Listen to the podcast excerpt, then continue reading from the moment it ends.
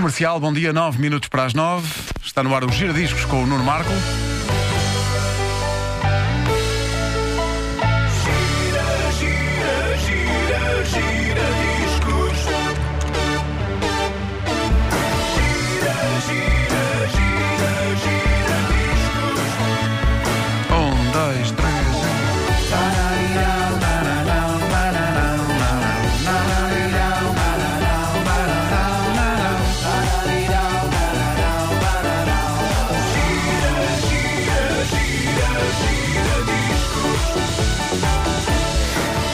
mais, há que dizer que o autor deste genérico, David Fonseca, vai fazer um espetáculo digno desta rubrica chamada Hit Parade, em que, Ah, ele, é? vai, em que ele vai cantar versões de, de êxitos que, que, que, o, que no fundo, que o inspiraram ao longo da, da vida. Ele tem uma série de, de- de covers já, já Eu gosto muito de gravadas. fazer, é? gosta muito de fazer eh, versões de, de clássicos da pop. Eh, e quero agradecer também, antes de mais, o entusiasmo das pessoas por esta rubrica de vinil. Isto é uma rubrica em vinil, as pessoas não sabem. Eh, até pela maneira como eu estou vestido. Ah, não, temos uma câmara, já não consigo enganar ninguém. Então não consigo enganar as pessoas e dizer que estou vestido de vinil coliante. Mas pronto, eh, imaginem isso, senhoras.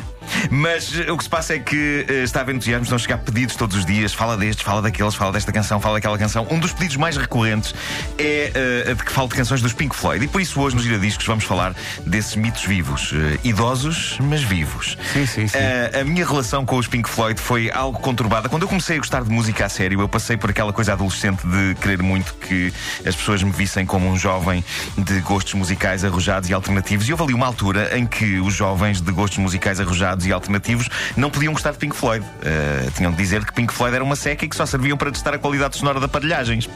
Eu dizia isto porque eh, ouvia outros patetas como eu dizer isto, porque na verdade eu não tinha ouvido assim tanta coisa dos Pink Floyd como isso. Pois. Até que, no aconchego do lar, e graças a umas cassetes emprestadas eh, por uma amiga minha que gostava de Pink Floyd, sendo que cassetes manhosas é o pior formato para ouvir Pink Floyd, mas Certo. pronto, tem que se começar por algum lado. No aconchego do lar, eu comecei a ouvir Pink Floyd. Não comecei pelos melhores álbuns, pelo contrário, comecei por um dos álbuns mais atípicos deles, que se chamava A Momentary Lapse of Reason, de 1987, que tinha esta canção Learning to Fly.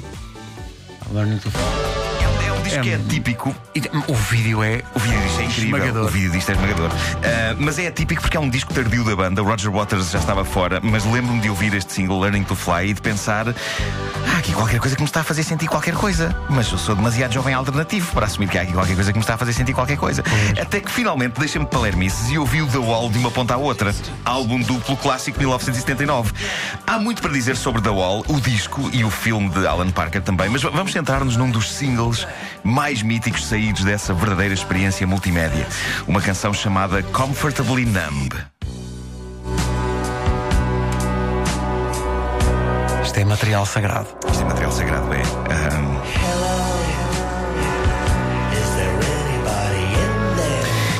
tenho quase 45 anos. eh, já lá estás. Eh, Já tal é? estou, É já. bom. É igual a 44 até agora. Eu suspeitava que sim. Uh, tenho quase 45 anos, uh, já não tenho de ser um jovem de gostos arrojados e alternativos e por isso posso ser arrojado e alternativo no sentido de dizer que não sei exatamente explicar porquê, mas Comfortably Numb entrou para a minha playlist mental como uma das grandes canções da história. Há pessoas que gozam comigo, dizem que é da idade. Possivelmente sim, estou a ficar velho. Possivelmente sim, mas, há eh, coisas boas com a idade também. é? Claro, claro que sim. Mas há qualquer coisa de único no ambiente desta canção, há qualquer coisa de cinematográfico e, e não tem só a ver com o filme da Wall. Eu acho que não admira que o Martin Scorsese tenha usado esta canção para uma das melhores cenas do filme The Departed. Viste isso? É fantástico. É maravilhoso. Com o Leonardo DiCaprio e com o Jack Nicholson. Ahm, e sim, é verdade que esta canção. Para já há pessoas que devem estar a chamar-me nomes para estar a falar por cima dela, não é? Mas depois, uh, uh, depois passamos a música toda, Pronto, tá bem? tá bem. Ah, é uma canção que é lenta, tem solos de guitarra enormes e densos, mas é uma canção que plana por outras dimensões. E não admira que plane, porque era esse o plano. Isto agora foi bom. Ah, bom. Ah, isto foi escrito por David Gilmour e Roger Waters no tempo em que ainda se davam um com o outro e topa-se à légua o que é que cada um deles escreveu na canção. Quem os conhece percebe a alma pessoal e intransmissível que cada um deles põe no seu pedaço da canção. Gilmour compôs o refrão planante e melódico. Vamos ouvir aí o refrão. There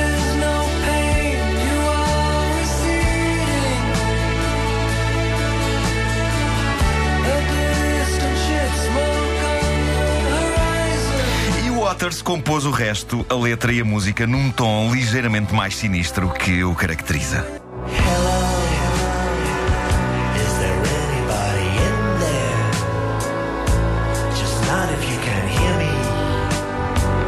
É uma das canções que melhor conjuga os universos de cada um deles, dos dois egos principais da banda, e é perfeita nisso. Agora, qual a história por trás desta canção? A resposta mais fácil que toda a gente tem na ponta da língua é.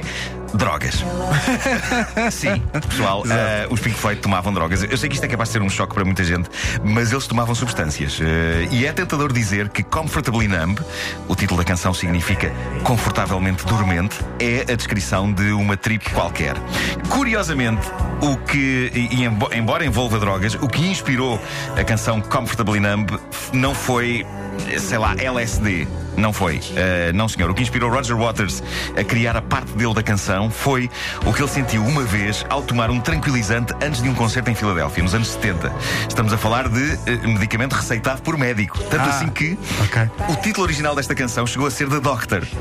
Em homenagem ao doutor que lhe receitou o medicamento. Seja como for, é evidente que, digo eu, ele não teria escrito esta canção se o tranquilizante fosse um chazinho de camomila, não é? Pois, claro, é Ah, evidente. Ou um comprimido de Valdespera. Se fosse a Tarax, não, é, não acontecia isto. também não. É capaz de ter sido um bocadinho mais forte. Ah, Molas, o homem devia estar mesmo tranquilo quando subiu ao palco.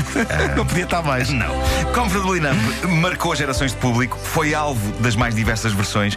Eu lembro-me numa distantíssima edição do Homem que Mordeu o Cão, nós termos passado, e tu has de lembrar disto, uma versão de uma banda que ninguém sabia quem era na altura e que depois se tornaram num grande sucesso.